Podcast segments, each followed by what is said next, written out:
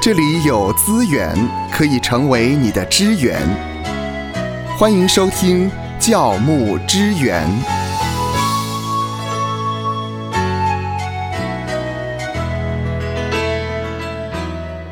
欢迎收听教牧支援，我是芳华。今天要继续跟你谈谈牧师这个话题。嗯，牧师，在上一次呢，我们提到了牧师啊，在新约圣经以佛所书四章十一节，按照新修订版和这合里本的修订版，修订版，和合本修修订订版版呢对，它这里的一个翻译呢是牧者和教教师师，嗯也就是说呢，牧师他一个最重要的功能就是教教导导的功能，那在这里呢，其实也给我们一个提醒啊。如果你是牧师，你是一个全职的传道人，那么在教导上面，你自己是不是在这一方面有下功夫呢？嗯呃，这是很重要的，所以不要让我们在忙于工作上或者忙于行政上面、管理上面而忽略了一疏个忽了。嗯呃非常重要教导的功能。对，所以像我自己的话，我一定有安排读经的进度。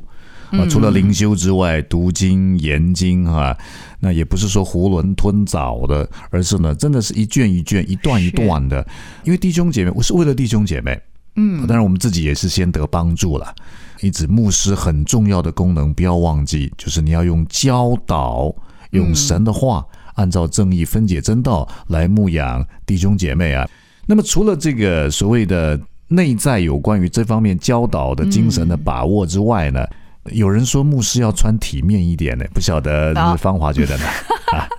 呃，芳华曾经在国外，也在国外的教会聚会过。我很不能够接受的就是，我曾经参加过的这个教会聚会，牧师呢就是穿着牛仔裤，牛仔裤而且呢穿着这个拖鞋。拖鞋也许他们是觉得这是一种休闲吧。然后上身呢穿着 T 恤 T 恤呃就开始讲道。讲到了，这个对芳华来讲是蛮大的一个冲击的。 哇，这个其实呢也是一个很有趣的主题哈、所以我们今天就来谈一谈呢、那牧师该怎么穿啊？牧师是要穿这个牧师服吗？如果好，我们先不谈这么多，起码牧师要穿衣服 嘛，一定对要不对？对不对啊？对呀呃那如果你从圣经来看的话，衣服的功能就很鲜明，有两大功能啊。第一个是遮羞功能啊，嗯是第二个是保护功能啊。对，其实穿衣服啊，就让我们想到人的罪。在创世纪第三章第七节，当亚当夏娃犯罪的时候呢，创世纪三章七节啊，那我来读给芳华听啊。是他们二人的眼睛就明亮了，才知道自己是赤身露体，便拿无花果树的叶子为自己编做啊裙子遮羞用。是是，遮羞用于犯罪了嘛？对啊，羞羞脸了，产生羞耻之心了啊，对不起对方了哈、哎，罪就进来了啊，所以衣服一个功能是遮羞功能，嗯嗯，那么。现在很多这个解放运动真的是 是真的是真的不害臊，我也不晓得，我 也不不是晓遮得羞啊，而是要更多的来自我体现啊了。对对对对对。那么《创世纪》三章二十一节提到衣服的第二个功能是保护功能。当亚当夏娃犯罪了，罪入了世界了，可是看到神呢，很特别。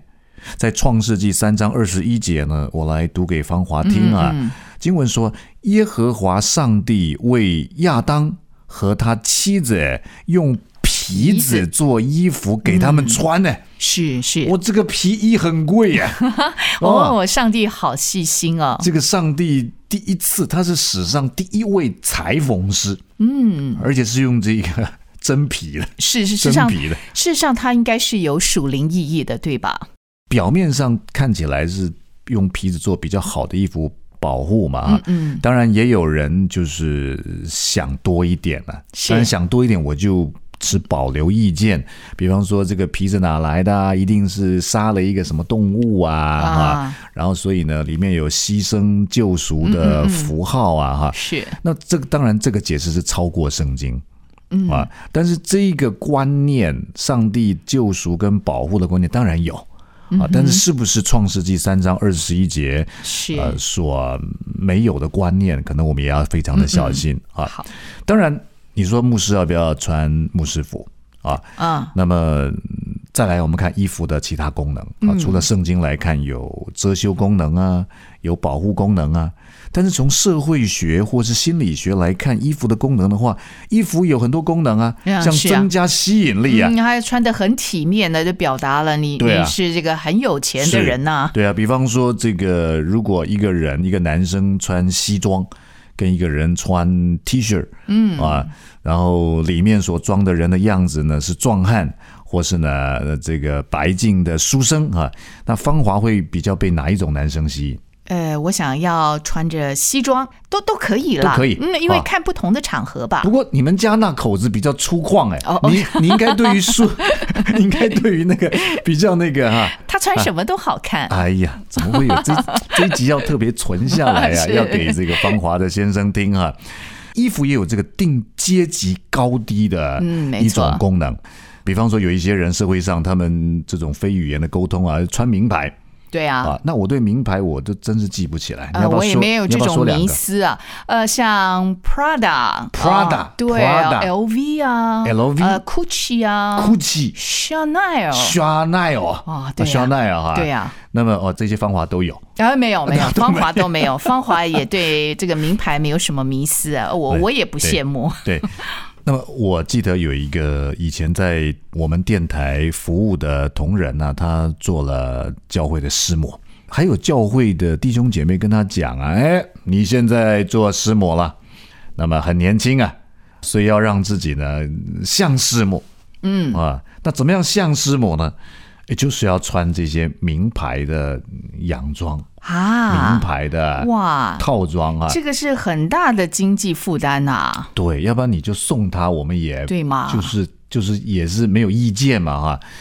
所以的确好像有人对于牧者、对于师母的装扮该穿什么衣服，甚至呢衣服本来就有一种社会上来看有定阶级高低，那牧师是在一个什么样的？有一些教会有牧师啊，有所谓的教师啊，还有所谓的什么主任牧师啊哈，这种定阶级，定阶级。好像社会也是像星巴克，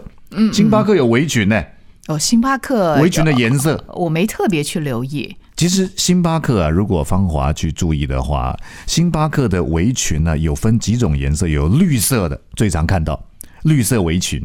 啊。那这个绿色围裙就是一般通过基础的教育训练的，他们会来这个制作咖啡，然后制作的咖啡呢有这个星巴克的风格是绿色围裙。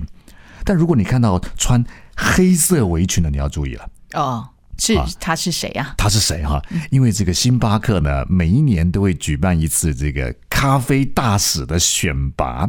哦。如果你经过选拔，你有丰富的咖啡知识，你亲切有创意，可以很准确的调制出啊客人所、啊、点的咖啡的话呢，哎，就会给你黑色的围裙。哦，就表示哎，他有很出色，穿上了黑色的，对就是很出色。对，但是如果你看到在星巴克有咖啡色的围裙的话，那你更要去注意了。哦啊，更出色。对，这个就好像是这个，比方说到美国好了，读哈佛大学，然后又进到那个哈佛大学的系所里面，又拿到第一名啊，就是哦咖啡色的围裙。好哦，那这样的人呢，他除了有嗯绿色围裙的资格，有黑色呃围裙的资格，他还曾经到咖啡的原产地。嗯，去深入了解这些咖啡农啊，他们的辛苦，这咖啡怎么来的？哇，所以这个是这咖啡色围裙呢？哇，那就表示他的层级越高了。对，那星巴克的最高级的围裙是什么颜色？嗯，不知道只要在全世界任何一间星巴克，如果有发现有这种颜色的围裙呢、你一定没有照相机，也要赶快去借一台照相机跟他拍一张。哦，是啊，那个叫做紫色围裙，紫色这已经是最高了，最是高吗？最高最高最高哈、哦啊！这紫色围裙是星巴克集团的总冠军，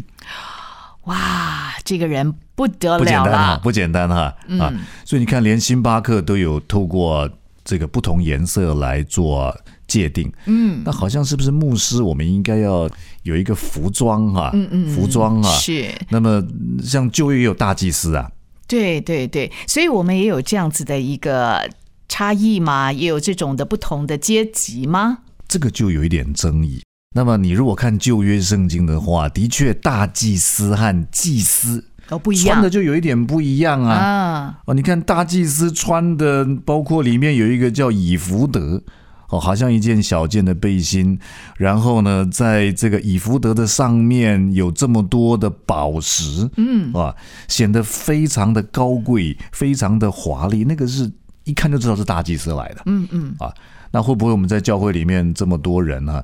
我想芳华也认识一位牧师，也是这个很嗯是有名的哈。那么他以前到教会都穿短裤啊，啊是啊然后理个平头，有没有啊？然后人家看起来以以以为是谁来了，不晓得他是牧师、啊。啊我知道你说的是谁牧，师但是了， 对不对？那么其实牧师要让人家一看就知道，因为教会这么多人来聚会嘛，要让人家看到，哎，到底谁是教会的牧师？当然有他的一个好的地方了哈。因此，其实从这个包括第四世纪开始，啊，因为基督教就成了合法的宗教。嗯啊，那像罗马人他们就会穿这个叫做托加袍，好，就一块很长的布，白色的，然后全身这样绕啊绕啊绕啊绕啊，最后绕到自己的右手上，把那个衣端给抓住嘛。啊啊，那么这种衣服是很高级的，是那所以第四世纪以后呢，也会把这个所谓托家袍把它圣化，哦，好像也成为某一种神职人员的服装。嗯哦，那个时候就开始有去注意在神职人员服装这一块了。那么到了中世纪更不得了了，中世纪你看这些学术上有这个学术袍啊，哦现在很多时候毕业典礼，嗯对啊啊，，这学士些博袍士，我们都会欣赏说，诶，这一间学校的博士的这个博士袍，那一间学校的博士的博士袍都有不一样啊。这个是从中世纪来的啊，以学术为导向这种学术袍，后来这个学术袍呢，也跟神职人员的这个圣袍。好像就结合在一起了，嗯哼，啊，就逐渐去开始去设计一些呢具有意义性的一些圣袍，嗯啊，比方说在天主教过去呢，呃，就有所谓的圣衣嘛，嗯哼，啊，一些主教的身上呢就要穿一些圣衣啊。那像天主教啊，还有像圣公会，像这个信义宗等等呢，他们也有穿，比方说圣公会的主教，他们就穿的这个牧师袍是紫红色的，哦，哇，好好像特跟星别巴哦，克那个紫 那是最紫高级红色的啊，最高 了，就就去象征说啊，他是最大的，位高权重的。而且呢，这个有的时候呢，这牧师袍你不要看呐、它这个春夏秋冬啊，啊，季节的流转，颜色还会换啊。当圣诞节快要来临前，叫带酱节，嗯嗯，啊，他们会穿紫色的，是会穿蓝色的，哦啊，象征这个尊贵啊、神圣啊。那么圣诞节到的时候，他们当天穿白色的，啊，象征这个圣洁。这个受难节就就就穿黑色的，黑色的。所以每一个节气有它不同颜色的代表。有的时候注意一下自己的服装，透过服装的颜色去表达这个颜色带出来图像的意义。有的时候也的确是会有影响了哈。呃，比方说芳华，你如果、你如果大概看到什么颜色的，你会觉得心情比较好。看到像是绿色啦，就觉得很清新。那如果是红色，就是代表的热情；呃，如果是蓝色呢，就代表了是平静。平静哈，嗯，像我个人如果穿到黑色的，就会显得呢庄重一点这个瘦一点， 瘦一点 啊。确实，如果对呃按照这个穿衣服的这个色彩的搭配，颜色比较深一点的话，会看起来呢比较瘦一点了。对，但是这个呃，你知道宗教改革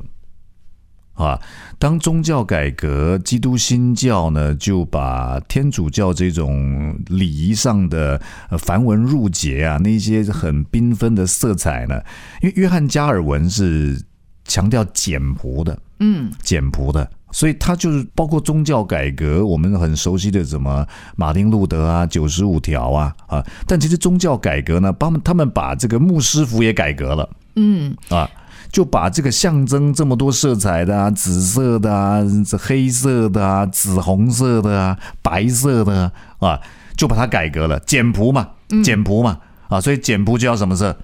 呃，简朴就白色嘛，黑色， 哦，黑 色因为黑色你知道比较不会脏。哦，是啊，是对不啊。对如果穿着白色的话，是确实比较容易脏对了。，所以现在很多的牧师服是黑色的，嗯，啊但是我注意到，在哎他的领口好像有一个白白的，这个这个代表了是什么呢？是这个其实呢，它有一个演变的过程哈、因为呢，在以前呢，像加尔文，加尔文他在讲道啊或者教导学生的时候，刚才说过呢，因为像中世纪会把这种学术袍啊。啊，也结合在牧师袍里面，把这个袍给圣化了。那么这些博士们都会有这个学位带嘛，所以在牧师服的这个演变的历史里面呢，也会在这个脖子这里呢，嗯啊，会垂下两条十五公分的白色的条带，啊，白色条带。但后来因为宗教改革就是要简朴嘛，所以就把这个白色条带觉得很麻烦，是两条挂在那里啊，后来就改良成为呢一小片白色的硬领，嗯，来作为识别。哦，啊所以整个改革的大的主题，就是因为要简朴了，要简朴了啊！当然你说好，那我知道了，原来我可以了解牧师穿牧师牧师服服是这个黑色的，嗯啊是简朴，但有的时候我我也会把不同象征意义加进去。哦，啊，因为牧师也要知道他自己是个罪人。比方说像保罗啊，保罗就说他是在罪人中的什么鬼啊？罪魁对，不是向日葵，是罪魁哈。那么我们中间这块白色的，当然是取代以前的这个白色的条带了哈，就是这个这个 band b a n d 哈。但是我们也提醒自己，我们是被神所洁净的、圣洁的，我们是因信称义的哈。好，那么谈到牧师服，原来是这样，但现在也很多演变嘛，是啊，所以你说婚礼穿个黑色的怎么样？所以现在也很多改良版的牧师衬衫啊，啊，就是衬衫，衬衫啊，是是有有这个呃浅蓝色的啊，有各种不同颜色的啊、那中间也是有一块，是啊，是就是了解了，白色的白色的这个小块的小方形的硬领哈。嗯嗯。好，那么了解了，有不同的这种穿着能够帮助我们辨识。那么到底牧师平常要不要穿牧师服，让人家知道你是牧师？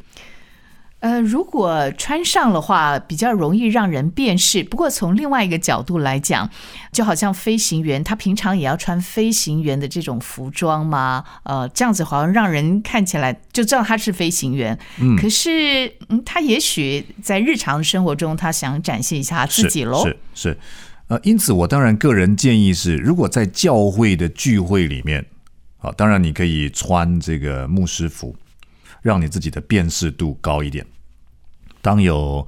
呃这个会友啊，或是慕道的朋友嗯朋友来，他们想要找牧师的时候呢，他们就不用去问东问西，说牧师在哪里啊。是那么，哎，一看就知道，哎，前面那个是牧师，是辨识度可以高一点。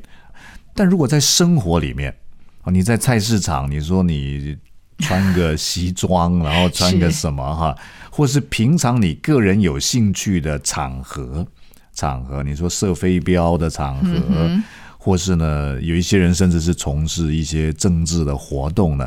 那我就觉得不宜穿这个了，不宜穿牧师服。是哦，那嗯是你个人的兴趣、个人的意见、个人的表达。呃，所以你可以做一个大致的区分，就是聚会的场合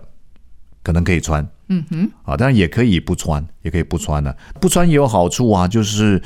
反正我教会小小的嘛，我大家都认识我啊，那么要找牧师就一找就找到了，是不是一定要透过那个衣服来辨识啊？所以也可以去讨论了、但是在外面的话，我总觉得就不要穿，就不要穿哈、你也可以透过不要穿，能够不是好像有圣俗二元的一种区分，也能够借着呢，在衣服上面的道成肉身，嗯啊，能够跟一般的人穿的一样，能够靠近他们，跟他们互动，有机会呢，可以把救恩可以介绍给他们。愿神赐福收听节目的你，就让这一次的教牧支援成为你侍奉的资源。